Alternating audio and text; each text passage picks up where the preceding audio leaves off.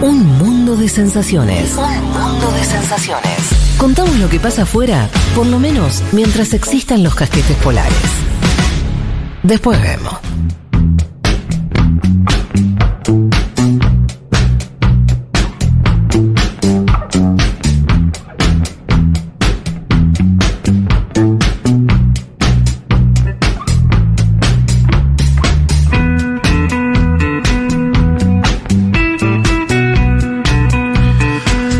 Aquí estamos para continuar con este programa. Eh, vamos a estar tocando los temas que dijimos. Reitero que igual estamos atravesados, conmovidos, eh, un poco choqueados todavía con, la noticia de, del fallecimiento de, de Eve. Eh, así que bueno, este, nada, transitaremos este programa de, de esa manera. eh, y seguramente también esta radio. Eh, en los próximos días también va, va a estar eh, intentando acompañar eh, lo que vayamos sintiendo, lo que vayamos haciendo también como, como argentinos para, para despedir de la mejor manera que podamos a, alguien tan importante, ¿no? Porque es así, también para decirlo francamente, la gente se muere y es importante ¿qué hacemos con eso? ¿No? A lo que voy, además de la tristeza y todo, es importante lo, que las, sociedades hacen con, con la gente que, que dio mucho y el momento por distintas razones, sea la edad o una situación más eh, fatal, eh, no está más entre nosotros. ¿Qué lugar, dónde la ponemos? ¿No? Por lo que estamos viendo de las redes sociales, en este país que estamos atravesando una especie de, diría, de, de- de- de enfermedad, de, de una derecha irracional, sacada, este, muy, muy jodida, es probable que tengamos, eh, mm, que no le podamos dar rápidamente a el lugar que se merece. Yo digo eso, ¿no? Me parece que vamos a tener que estar, vamos a tener que luchar en ese barro que debe conocía tanto, Sí. con demonios muy jodidos que van a decir cosas eh, muy violentas, van a usar la muerte para decir cosas muy violentas. Eh, porque además, lo decía fuera del aire, vos Juanma, está muy bien, a Eve la, la- la- la odiaban particularmente mucho eh, porque era fuerte. Mm. O sea, cu- eh, en general pasa así, ¿no? Por eso los odios, en la Argentina los odios son contra figuras como Evita, ¿no? Sí, sí, al moderado en general no se lo odia, ¿no? Claro, pero eso, no solo, no solo que Eve no era moderada, sino que además tenía fuerza para sostener ese discurso Tenía tan aguante, radical. tenía mucho aguante. ¿no? Tan, tan, este, tan jugado, tenía aguante, se la bancaba. eh, bueno, lo decíamos también con Maradona, ¿no? Hace unas horas hay una, un, un ex funcionario de Cambiemos, muy menor él, pero digo, funcionario al fin. Creo Ah, que, es el, que es sí. el, el que le escribe los libros a- a- al mafioso, el que le Eh. escribe los libros a Macri. Sí, sí, Bobeluto. Eh, que, que se le ocurrió decir que el problema de que eh, la Argentina era, no me, ¿cómo era la frase? Todo lo que vino con Maradona, que Sí, no fuera sí. el fútbol, era... No, no, negando a Maradona en todos sus aspectos. Porque los gorilas, ¿qué dañino hacen? Los gorilas dicen, a- los gorilas inteligentes, no es Sí. el caso de este señor, dicen, bueno, Maradona no me gustaba fuera de la cancha, Claro. pero adentro de la cancha era el mejor, ¿no? Hasta tienen ese matiz, que es digno de entender al mejor jugador de la historia de la humanidad. Eh, este, este señor cancela a Maradona en todos sus aspectos. ¿Sabe que no le gustaba cómo jugaba Maradona? Bueno, allá él, qué sé yo. No, lo que digo es que, mm, que este mm, tenemos una derecha que no, que está queriendo rompernos también los símbolos. Por eso van contra. Maradona. ¿Entendés? Como, mm, esta es mi lectura, ¿eh? Pero Sí, sí, como sí. tenemos una derecha que está tratando de rediseñar la Argentina, a ser un país que sea bien distinto al que, al que nosotros conocemos, por eso también lo que hacen es romper los símbolos que tenemos. Claro. ¿no? Por eso rompen- lo de los billetes, ¿no? ¿Cuál es, pero pensá, ¿no? Con- Maradona, ¿cuál, cuál, era la, ¿cuál es la ganancia de, de- de tratar de destruir la imagen de Maradona? Como algo positivo en términos de, no sé, el tipo que, el tipo que, que siempre hablaba bien de la Argentina, de los Sí. argentinos, que llevaba la camiseta a todos A lados. todos lados. que Argent- Iba a ver a todos los deportes federados de Argentina. ¿Por qué querés destruir eso? Porque vos, tu, tu idea de la Argentina es muy otra. Entonces con Eve me parece que pasa lo mismo. Sí. Que también era muy argentina, ¿no? También era una cosa de... de- de- de- eh, eh, eh, hay, hay un lugar, eh, bueno, ya leí tres, cuatro cosas desordenadamente sobre, sobre Eve. Hay una que habla de la bandera, que es muy impresionante, y dice que no hay que regalarle la bandera a los sectores reaccionarios. Sí, ¿no? viste lo que hablábamos el domingo pasado, incluso con la camiseta de la selección argentina, que les decía que no nos pase lo que vemos Claro. que está pasando en varios países de, Exactamente. de la región. Bueno, hay algo ahí, ¿no? De, de- de- del odio de ellos eh, que, que, me parece que tiene que ver con, con un interés porque, por redefinir lo que es la Argentina. Pasa que de este lado tenemos cosas importantes, ¿no? Lo de Maradona, o, Eve, o, o por decir sí, de este personas. lado tenés símbolos culturales. Bueno, pero hay que cuidarlos, eso, hay que cuidar los símbolos porque vienen por eso también. Digo, la idea de destruir esos símbolos es para que no tengamos referencias, ¿no? Que vos digas, che, ¿y ¿qué, es la Argentina? Son tres, cuatro cosas seguro, ¿no? Y son cosas que te ubican en un lugar positivo. La Argentina es el país, el único país del mundo, por ahora, que juzgó a sus propios genocidas. Y eso ya sabemos que Eve tuvo mucho que ver con eso. Pero in- intentan sacarnos todo el tiempo símbolos que a nosotros nos ayuden para construir una idea de país eh, que esté buena. Sí. Eh, y entonces me parece que los próximos días vamos a ver escenas muy, muy, muy complicadas de la política. Ojalá me equivoque, pero Sí, me parece. dependerá creo de la masividad, ¿no? De la despedida de Eve de Bonafini, de esto que decíamos antes, la gente que viene de afuera. Digo, eh, esto- estos, estos puestos menores que vos decías de la política argentina que opinan hacia el tuntún, cuando vengan personalidades de la cultura internacional o de la política internacional a darle el último adiós a Bonafini, y se van a tener que guardar un poquito. Me da las sensaciones, pero. bueno, pero como estamos en un país muy complicado Sí, últimamente, obvio, donde obvio, vos que- decís eh, los límites eh, fueron corridos. Seguro, intentaron matar a la a dos veces eh, presidenta y actual vicepresidenta. parece que vamos a tener que aguantar. Y ahí también volvamos a decir algo más. Eve, al igual que el resto de madres y abuelas, siendo incluso la que tuvo siempre un discurso más radical, más como ella misma se definía como revolucionaria, y lo decía en términos como clásicos, ¿no? De quien quiera hacer una revolución, eh, eh, vamos a tener. eh, vamos a tener que, que aguantar también como ellas aguantaron sin violencia, es- o sea, responder sin violencia, ¿no? Es difícil eso. Sí, claro. Es difícil, es muy difícil. Twitter es tendencia una menos. Bueno. El, troll, el troll del otro lado del mostrador, una menos hizo tendencia. O sea, Claro. están festejando, celebrando la muerte de una persona que luchó contra la, la dictadura militar. Y, pero también están haciendo eso y están, pero al mismo tiempo siempre hay un juego ahí de tratar de generar violencia del otro lado. Seguro, que vos te saques. Sí. Exactamente. Y sí. Y hay que aprender que las abuelas y madres lograron todo lo que lograron sin pegar una piña. ¿No? Es muy impre- impresionante eso. O sea, siempre. Exactamente no es poner la otra mejilla tampoco. Puede no es que hay alguien No, que no. eh, se dejaba, ¿no? Eh, eh, patotear. Pero es, es complejo eso, pero hay, hay que encontrar esa manera. Un porque- equilibrio. y porque del otro lado no- cada vez más nos van a invitar a, a eso, ¿no? A caer en, en, en- en- en actitudes violentas, en responder con la misma moneda, un montón de cosas. Va a ser difícil, pero me parece que, que hay que pararse en otro lugar y, y por ahí lo que decía Juanma también, la, la respuesta con la masividad, seguramente habrá demostraciones populares muy importantes Sí, en, estos, en estos días eh, a favor de, de- de la lucha de Eve, sobre todo. De, de su persona, pero también de lo que representa. Tuvo muy, ahí vi que, la- que las abuelas con las cuales estaban, se sabe, peleadas, instanciadas desde hace muchísimos años, eh, ya mm, subieron una foto de, de, de- de Eve con, con Estela y, y el reconocimiento a Eve. Digo, me parece que bueno, eh, todo eso, todo lo que eran esas rispices ya quedaron obviamente atrás. Pero, pero bueno, va a haber que juntar fuerzas para.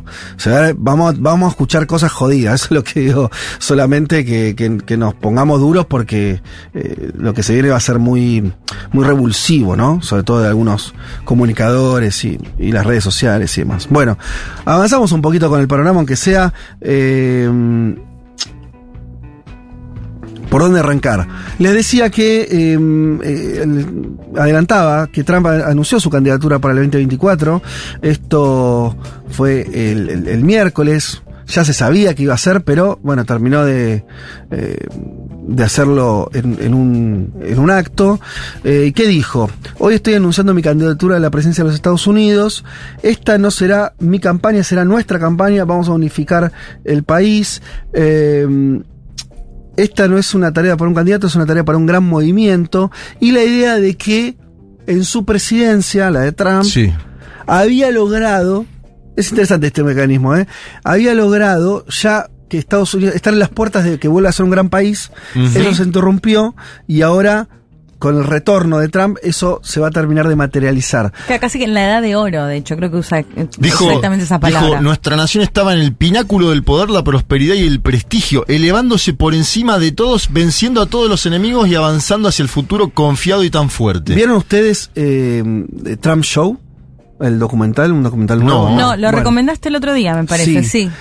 ¿Por qué? Porque ahí es un reconto de la presidencia solamente, ¿no? De sus cuatro años. Cuando gana, desde que gana, hasta, hasta el final, hasta la toma del Capitolio, si querés. Y en, en ese, una de las cosas que, que es muy interesante del recorrido del, del documental, que es, bueno, él gana en el 16, ¿no? A las elecciones, empieza su presidencia, esta cosa de que alguien que no está para nada preparado para ocupar ese puesto, muy evidente, pero con escenas Creo que hasta último momento creíamos que ganaba Hillary Clinton. Yo Claro. no me olvido de eso. Creo que ni el propio Trump creía que ganaba. El docu muestra muy bien, es eh, no solo esa sorpresa, sino que él se siguió manejando. No es que dijo, bueno, che, ahora me tengo por las pilas y estudiar cómo ser presidente, sino que siguió siendo él, desconociendo funcionamientos básicos del Estado y más igual la cosa como más o menos caminaba. A lo que hoy es la, la pandemia, es verdad que a él le trastocó todos los papeles. ¿Seguro? De hecho, es muy difícil pensar que sin pandemia él no hubiera reelegido. Eh, insisto en que vean ese docu porque te das cuenta que él, aún siendo ese, con, con ese tipo de liderazgo muy, muy tóxico, si querés, yo qué sé, y se fue liberando de las causas que le ponían los demócratas, que hubo un intento de impeachment, dos intentos de impeachment, de uno de una investigación muy fuerte en relación a, a, a lo que eh, a, a él negociando con los ucranianos justamente antes de la guerra, ¿no? Eh, pero negociando para eh, que el gobierno ucraniano a- acepte eh, como públicamente decir cosas en contra de Sí, Biden. la información del hijo de. Biden. Claro. Con Zelensky. Ya estaba Zelensky, sí, sí, ya estaba Zelensky. La Eh, llamada telefónica, la famosa claro. llamada telefónica. Pero eh, lo que voy es, él va zafando esos escándalos, no lo pueden tirar, para decirlo así, ¿no? Y entonces, justo antes de la pandemia, está en una situación donde ya se había sacado de encima esas acusaciones, por lo menos digo, hay una- un momento famoso donde él agarra un, un diario, creo que es un New York Times, y dice, este, absuelto, Sí, ¿no? Como diciendo, sí. listo, che, ya está. Y se estaba preparando para, para la, la reelección Mm. Y cae la pandemia, ¿no? Que le trastoca todo. Por, por obviamente, lo, que le pasó a todos los gobiernos, sea el signo que sean, le cambió la agenda y una agenda en la que él siempre se sintió poco cómodo. Porque obviamente, eh, ya saben todos eh, cuál fue su, su funcionamiento, donde él no quería que se cierre ninguna actividad, eh, donde no le hacía caso a los expertos de su propio gobierno. Eh, pero bueno, no, no, le- no les resultó como y además uno de sus caballitos de batalla, que era la economía, bueno, se cayó la economía Claro. con la pandemia, lo obvi- obvio. Eh, entonces, es interesante porque hay algo, eh, hay algo que él va a tratar para mí hacer como candidato, de decir, mi último año, bueno, no fui yo. No era, no era lo que queríamos hacer. Fue la pandemia. Claro, lo cual es- en realidad es cierto. Ahora sí le fue electoralmente muy bien. Sí. Totalmente. Y yo hay algo que lo ligo también. Yo creo que Bolsonaro en los últimos cinco meses de su gobierno aprendió del Donald Trump de los Mm. últimos meses de gobierno. Ese Donald Trump que firmaba cheque, pimba, cheque, Sí. pimba, cheque. Es lo que hizo Bolsonaro hizo lo mismo total. con el auxilio Brasil y los dos hicieron una elección hiper competitiva. La diferencia Sí. es la personalidad de cada uno, porque ahora Bolsonaro está deprimido después de la elección, no se sabe qué le pasa, no aparece. Trump después de la elección siguió peleando y diciendo, a mí me hicieron un fraude, decía el tipo. Fue más al límite, eh, provocó la toma del Capitolio, algo que es un intento de golpe de Estado, vamos a decirlo en esos términos, y se plantó y sigue como candidato, ¿eh? Sí. Hoy. Y Juanma, corregime si me equivoco, pero me parece que tanto Trump como Bolsonaro, más allá de que perdieron, sacaron más votos que en la primera, vuel- digamos, que en la primera elección que los llevó a Sí. presidir. Claro, los dos. Ese, ese dato es significativo, sí. Bueno, cuestión que en la política norteamericana que está saliendo de la elección de medio término, que ya sabemos, el Senado quedó para los demócratas, el Congreso, la Cámara de Representantes quedó para los eh, republicanos. Eh, empate, si querés, en alguna manera, quiere decir. Sí, en el Senado pueden mejorar incluso los Sí, demócratas. Pero la situación política quedó equilibrada Sí. en algún sentido de decir, mira, lo- los eh, trampistas del Partido Republicano no avanzó como se quería avanzar No y los demócratas salvaron la ropa. Tampoco es que tiene una situación cómoda porque no tiene una de las cámaras, pasar Mm. leyes va a ser difícil, pero mejor performance de lo que se esperaba. Sobre eso se monta la candidatura de Trump, que yo insisto en esta idea. Si, por eso les, les invito a ver ese documental, porque te permite volver a, a- a posicionarte lo que era la presencia de Trump pre-pandemia, que era una historieta donde él, incluso se acuerdan ustedes, había logrado em, que le había logrado construir alrededor suyo la idea de que Estados Unidos podía ejercer un liderazgo medio solitario. Sí. ¿Sí? Eh, las peleas con China económicas, las peleas con Europa. Sí, que se va de muchos organismos. Pero eso tenía cierto empuje, a lo que voy, ¿no? Había algo ahí y la economía que le iba funcionando, ¿no? Estados Unidos crecía. Eh, entonces me parece que vamos a, a- a- a ver algunas cosas eh, parecidas eh, en, su, en su campaña, pre-campaña ahora, de decir, che, eso que habíamos armado estaba bien, ¿no? Eh, una invocación a ese pasado eh, de cara a las elecciones generales.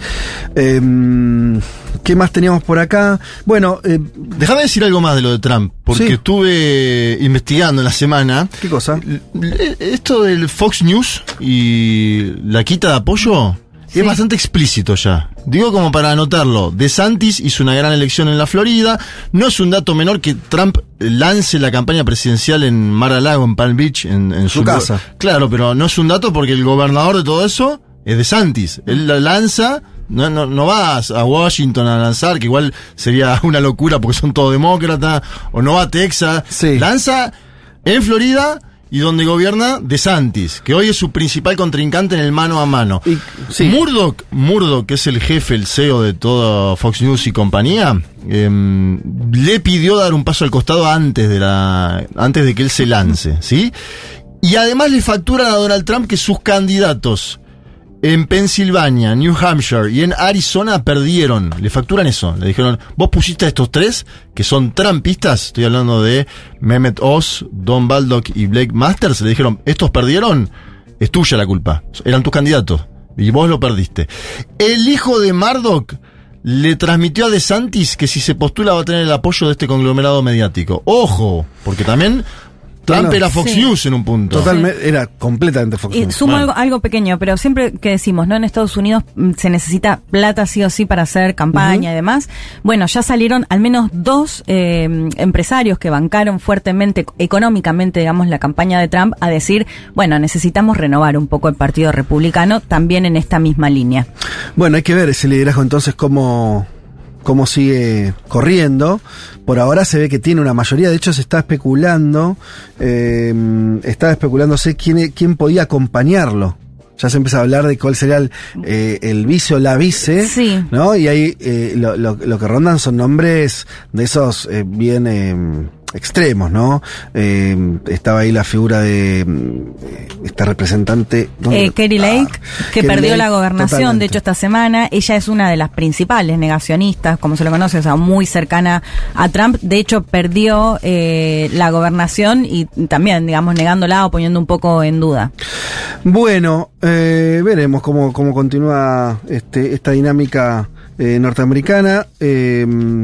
Va a ser, va a ser muy, muy, muy importante lo que pase en las próximas semanas, creo yo, cómo se empieza a acomodar ese, ese panorama eh, político postelectoral, digamos así. Eh, hay algunas noticias respecto de la guerra. Eh, ustedes saben lo que viene pasando del, del avance eh, de, ¿cómo es este? Del avance ucraniano en su propio país, volviendo a ganar eh, terreno. Ahora, el temita es que efectivamente está llegando el invierno. Lo que todos vaticinan, lo que todos vaticinan es que eh, eso finalmente eh, va a tener un, un parate, ¿no? Todo ese movimiento y vamos a tener una guerra más lenta en las próximas semanas y por ahí por todo lo que dure el invierno. Eh, en concreto, el, el el jueves el ejército ruso anunció que se retiraba de, de Gerson, una, una ciudad estratégica en el sur de Ucrania, y mantiene lo que mantuvo siempre o, es de su mayor interés que es toda la región del Donbass. Pero sigue habiendo un repliegue, ¿no? Cada vez más importante. Eh, y otra cosa que viene pasando que se habla menos es del, del éxodo que sigue habiendo de parte de ucranianos que se van de Ucrania. Ucrania es un país que perdió mucha población. Sí. Se calcula que hasta un 25% de los habitantes de Ucrania se fueron del país. Algo que yo no conocía, que es que Ucrania viene en realidad perdiendo población desde los 90. O sea que Ucrania llegó a tener 50 millones de habitantes, 52, y ahora tiene 43. Y eso Es pasó, bastante, ¿eh? eso pasó en 20, en los últimos 20, 25 años, desde la caída de la Unión Soviética. Además, por distintas razones, Ucrania fue perdiendo población, está en 40 y pico. Algo que en general no le pasa a las naciones. Las naciones en general Claro. crecen, ¿no? Y, y de esos 43 millones se calculan que hasta unos 8 podrían haber emi- emigrado. O sea, una pérdida muy relevante de, de población. Veremos eso como de momento si eso juega en la guerra o no, ¿no? Esa, esa pérdida de músculo poblacional. ¿Desde qué momento se da el decrecimiento? De Del los- 93, Mirá. según vi. Hay algunos, Pero me imagino que datos. 2014, cuando empieza el conflicto en el Donbass más Y pronunciado, también. tiene que haber pegado un salto ahí. Imagínate que vivir en un conflicto bélico. Totalmente. Eh, y lo otro que decíamos de la preparación para el invierno, eh, a medida que las temperaturas van bajando, ¿no? Eh, eh, algunas regiones en Ucrania ya bajaron a cero en esta semana, o sea, empieza a hacer mucho frío. eh, y ahí es donde se está jugando entonces el futuro de la guerra, donde esta semana también tuvimos una serie de ataques a la infraestructura, sobre todo de gas y electricidad, por parte de Rusia a Ucrania, ¿no? Eh, y es cada vez más difícil eh, al gobierno ucraniano, cada vez le cuesta más recomponer esa infraestructura, conforme primero que le quedan pocas y después porque, bueno, hay un desgaste, ¿no?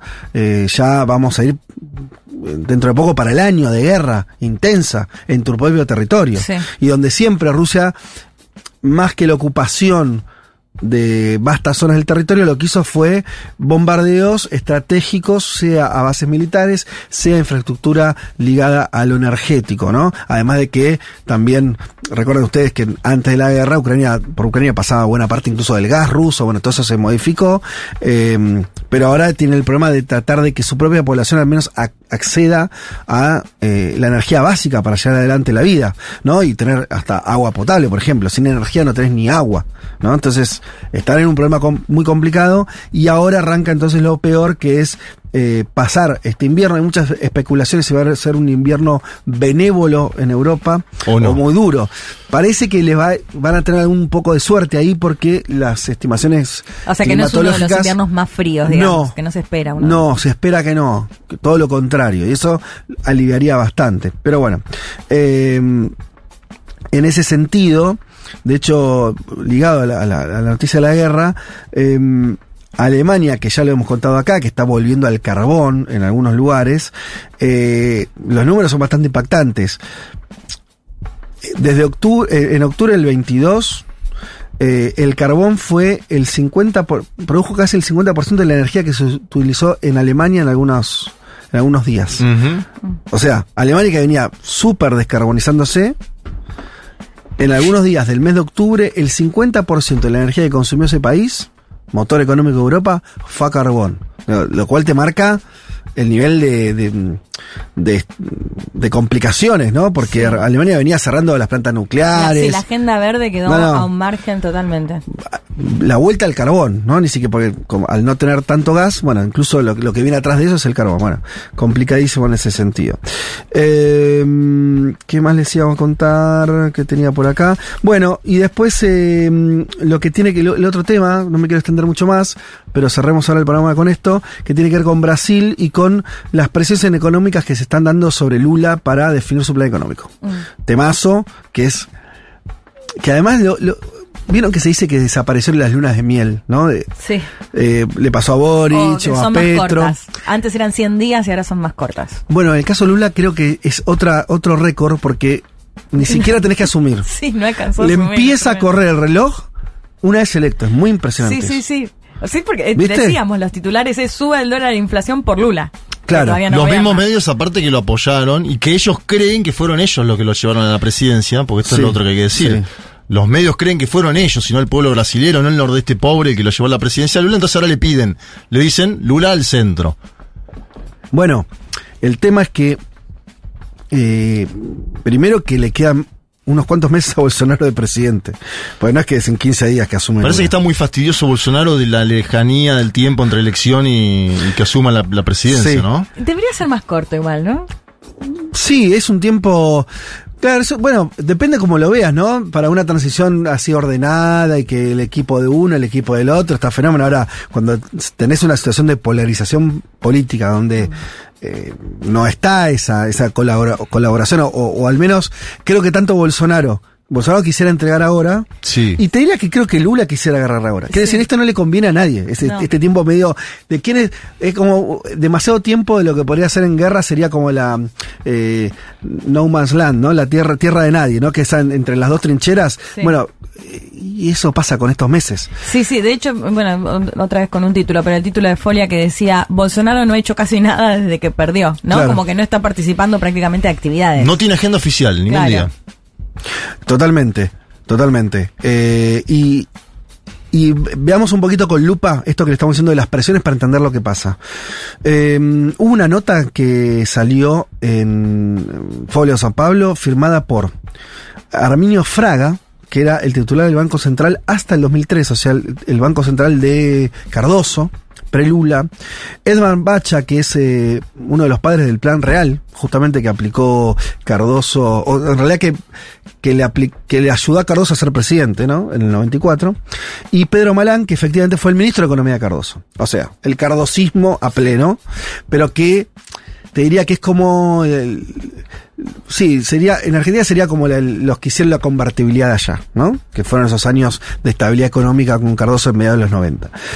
Un artículo muy duro en contra de Lula. Parte del equipo que hizo. Porque hay dos que están en el equipo de transición de Lula. Digo esto para marcar matices, ¿no? Total. Resende está y, y Arida están los dos en el equipo de transición de Lula.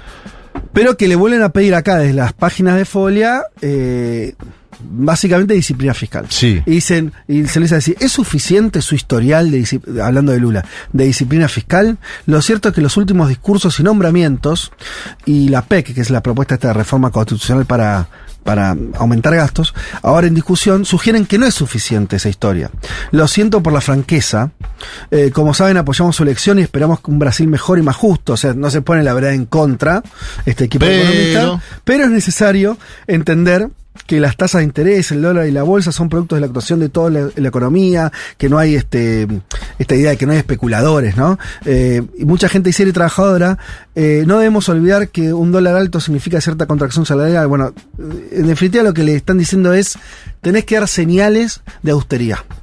Cuando Lula lo que está queriendo hacer es decir, sobre todo, la ayuda social, que prometimos y que hasta el bolsonarismo aumentó eh, en los últimos tiempos, la vamos a mantener. Están discutiendo eso ahora en esta, en, en esta situación tan extraña donde hay un presidente electo que no gobierna, un presidente que ya no quiere go- gobernar, pero le quedan un par de meses. Eh, y me parece que va- vamos a ver cómo hace Lula para aguantar, porque es el peor momento, porque no es presidente, o sea, él no puede responder con acciones. No, no, no- no maneja nada, pero tiene que soportar todas las presiones, ¿no? Que, que van, me parece, increyendo para Sí.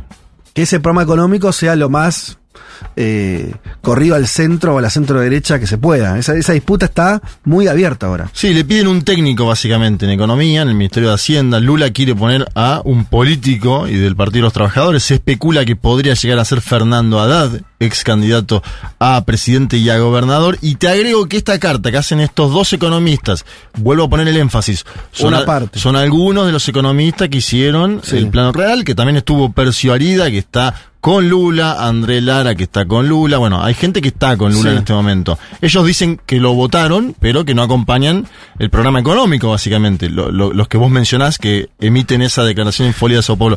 O quieren que Lula adopte su plan, ¿no? Sí, esa declaración está, es una, es, es contestarle a Lula que en Egipto dijo, porque fíjate que usan, ponen el título de paciencia, algo de paciencia. Lula en un momento de, de- de la declaración en Egipto de la COP27 dice, paciencia, el dólar no aumenta y la bolsa no cae por las personas serias, sino por los especuladores.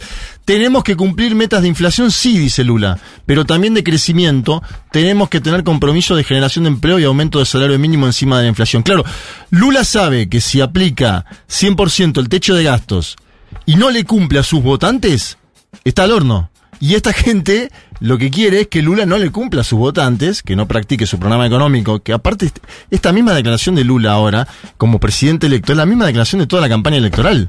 Entonces, si estos señores votaron a Lula pensando que no iba a ejecutar estas acciones, bueno, cada uno lo votó. Claro, ellos quieren condicionar ahora, y esto es lo que sabemos, ¿no? Pero ojo con Lula, que yo lo veo plantado. Esta semana en la declaración esa lo vi plantado, como diciendo, miren, nosotros tenemos que cumplir el programa social por el cual me votaron. Y hay algo de Lula del legado. Él sabe que en su biografía política él va a ser recordado históricamente como el hombre que sacó 40 millones de brasileños de la pobreza. Es un hombre que viene de la pobreza. Es un hombre que tardó semanas en llegar a San Pablo, que viene del nordeste pobre.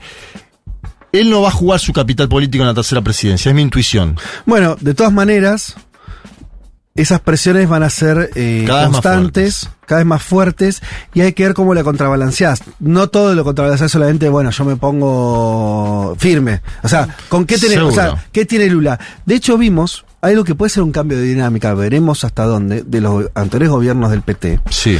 Salió Gleisi Hoffman a decir que iban a, a movilizar. Y a decir, durante nuestro gobierno nosotros no movilizábamos, pero ahora tenemos claro que tenemos que mantener la movilización que, que generamos en contra de, Bolso- de Bolsonaro. Que hubo, ¿no? Hubo sectores sociales que empezaron a, a- a hacer algo que en Brasil no tenían tanto la costumbre, que era justamente movilizarse, estar en las calles y demás.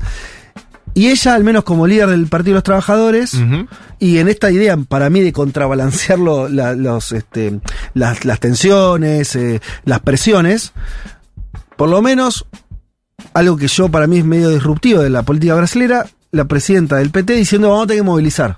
Que entiendo que lo dice como una forma de equilibrar estas presiones, ¿no? Porque me parece, que, a- a- insisto con esto, no sé si va a alcanzar solo con que Lula se ponga eh, firme, porque Lula va a tener que ser el que también negocie.